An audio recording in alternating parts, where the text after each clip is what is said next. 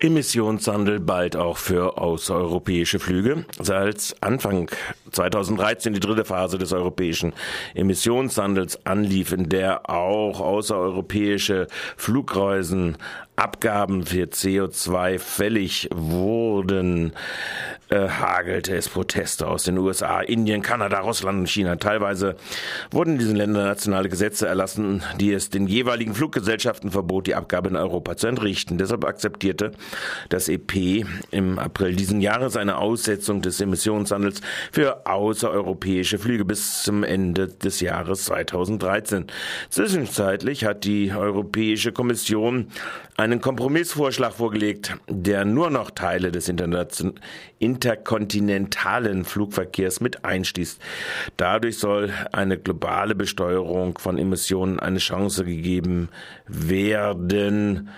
Und äh, in der gestrigen Sitzung äh, stellte äh, allerdings nicht nur äh, Peter Lese fest, dass es mit dem äh, Emissionshandel nicht so recht voranginge.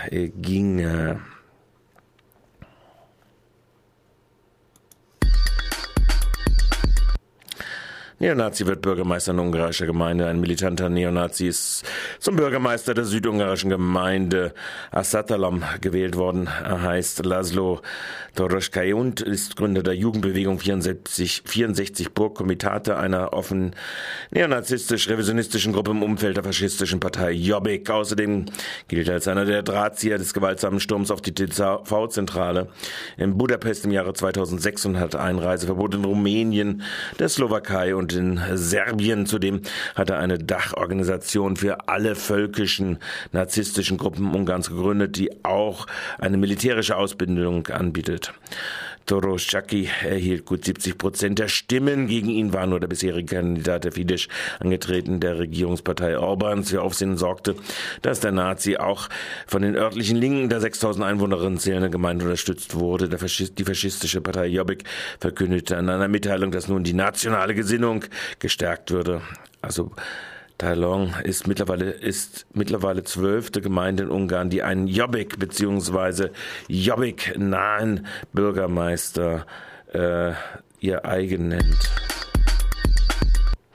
GroKo im Amt mit der dritten Wahl von Angela Merkel zur Bundeskanzlerin und der Verteidigung der Ministerin ist die zweite GroKo von Merkel im Amt. Nahles SPD will die Rente mit 63 nach 45 Beitragsjahren als erstes auf den Weg bringen und dafür die gesetzlich zum Jahresende anstehende Beitragssenkung stoppen. Merkel reist nach Brüssel zum EU-Rat und zeigt so Steinmeier, wer die Außenpolitik dominiert. Fensterstreit gibt es über die Vorratsdatenspeicherung. Bis Ostern soll Gabriel den Deckel auf die Wände hin zu erneuerbaren Energien machen und die Profitabilität der Industrie äh, zu Lasten der Verbraucher abgesichert haben. Erler jetzt ämterlos in Berlin. Der Freiburger SPD-Bundestagsabgeordnete Gernot Erler wird künftig als einfacher Bundestagsabgeordneter in Berlin arbeiten, nachdem bereits durch den Koalitionsvertrag die verdrängende Rotation der Integrationsbeauftragten Maria Böhmer, CDU, als parlamentarische Staatssekretärin ins Auswärtige Amt äh, und äh, Aidan Özogüs, SPD, als Integrationsbeauftragte ins Kanzleramt ermöglicht hat. Eine, ist eine Rückkehr Rückkehr ins Auswärtige Amt ausgeschlossen. Jetzt erklärte Erler auch den Verzicht auf die Kandidatur als Fraktionsvize für die Wahl am Donnerstag. Stattdessen soll der Kölner Münzenich die Außenpolitik im Fraktionsvorstand organisieren. Erler freut sich über mehr Zeit im Wahlkreis bei gleichzeitiger Wahrnehmung seiner gewachsenen internationalen Kontakte. Grüne Alternative Freiburg Freiburgs Doppelstandards beim Plakatieren unaufgeklärt. Drei Monate nach ihrer Anfrage zu den Doppelstandards in der Verfolgung der Freiburger Kleinstveranstalter hat sich das Bürgermeisteramt bequemt, die Fragen der GAF zu beantworten. Mittlerweile 240 Bußgeldverfahren sind vom Ordnungsdezernat eingeleitet worden, viele auf Anzeige der überbeanspruchten Freiburger Polizeidirektion. 102 Bußgeldbescheide gegen 67 ermittelte Betroffene wurden erlassen. In 14 40 Verfahren wurde eine Entlastung gegenüber anderen Personen und Gruppen gewählt. Zitat, der Eindruck, den wir gewonnen haben, ist, dass dieses Vorgehen nicht nur hinterhältig war, sondern auch willkürlich auf die Subkultur abzielt. Die Antworten, die wir bekommen haben, bestätigen diesen Eindruck, so Connect McCabe, der auch nachher im Studio von Radio Dreikland zu Gast sein wird. Die beiden Stadträte verweisen auch auf die Doppelstandards. Fest steht auch, dass die Vorgehensweise sich nicht an tatsächlichen Verordnungen orientiert hat, sondern an einer gefühlten Ordnungsliebe. So waren zum Beispiel Bildungs- und Nachhilfeangebote betroffen, während Bauherren mit überdimensionierten Plakaten in Ruhe gelassen werden. Weiterhin wird eine künstliche Trennung zwischen gewerblich und nicht gewerblich gemacht. Zitat, bei gewerblichen Veranstaltungen und Plakatierunternehmen wurde das Bußgeld auf 350 Euro, in allen anderen Fällen auf 150 Euro festgesetzt. Aber wie die Verwaltung hierzu unterscheidet, wird nicht erläutert und scheint uns nach amtlichen Gutdünken entschieden äh, worden zu sein, bemängelt Monika Stein. Weil die städtischen Auskünfte zudem schlicht die Fragen unbeantwortet ließen, wurde in zwei Punkten nachgefasst. Die Unterscheidung gewerblich, nicht gewerblich und die so krass unterschiedliche Behandlung von städtisch-kommerziellen Großbetreibern und die intensivst verfolgten Kleinveranstalter. Ende für Eishallen Neubau. Nach 15 bis 18 Millionen Euro nicht also 15 bis 18 Millionen Euro, sondern 26 bis 32 Millionen Euro wird die Eishalle, der Neubau im Quartier Lengelow und Serigen liegen soll, kosten. Der Oberbürgermeister zeigte sich gestern auf einer Medienkonferenz ratlos, wie angesichts von reinen Kapitalkosten von ca. 2,5 Millionen Euro irgendjemand Mensch dieses Projekt im äh, immer strukturell anschlagbaren Freiburg neben Rathaus Neubau, Schulsanierung, Verkehrssanierung gestemmt werden soll.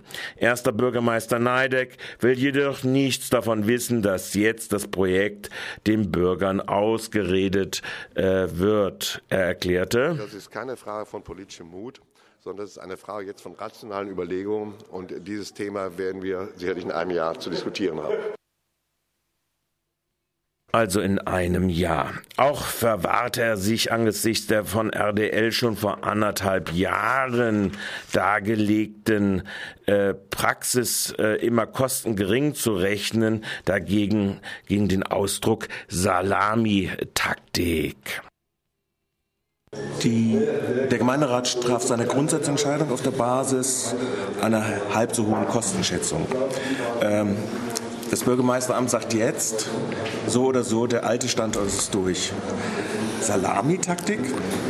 Überhaupt keine äh, Frage der Salamitaktik, sondern es war eigentlich immer allen klar, dass der bestehende Standort auf Dauer in dieser Form nicht haltbar ist, weil wir wissen, dass die bestehende Bausubstanz erheblichst nachgerüstet werden müsste, angefangen von den Dachflächen, angefangen von den Schallemissionen, das heißt der Einhausung bis hin zum Thema der Technik, die dieser Halle zugrunde liegt, bis hin zur Frage der Sanitäreinrichtungen.